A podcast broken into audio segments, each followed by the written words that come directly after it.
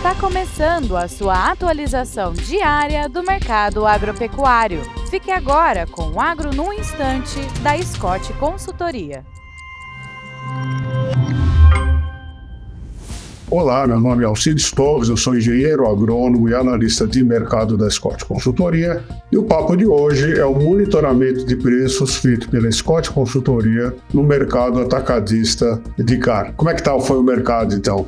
O, o consumo meia boca, né, o consumo enfraquecido no mercado interno provocou mais uma semana de queda nos preços da carcaça bovina na comparação feita semana a semana. As cotações da vaca e da novilha casada caíram 3,4% e 3,3%, respectivamente. A, a, vaca está sendo cotada a R$ 14,00 por quilo e a novilha R$ 14,50 por quilo. Para os machos, o preço da carcaça casada de bovinos castrados caiu 2,3%, estando sendo negociado a R$ 15,15 por quilo, e para a carcaça de bovinos inteiros, a queda foi de 3,2%, estando precificada em R$ 14,50 centavos por quilo. Agora, o interessante é que, apesar dessas duas semanas de queda, o preço da arroba do boi gordo para o pecuarista não mudou, tá? ficou estável, ou seja, o preço no mercado, na ponta uh, do, do, mercado atacadista para o mercado varejista não tem afetado, pelo menos por enquanto, o preço da carne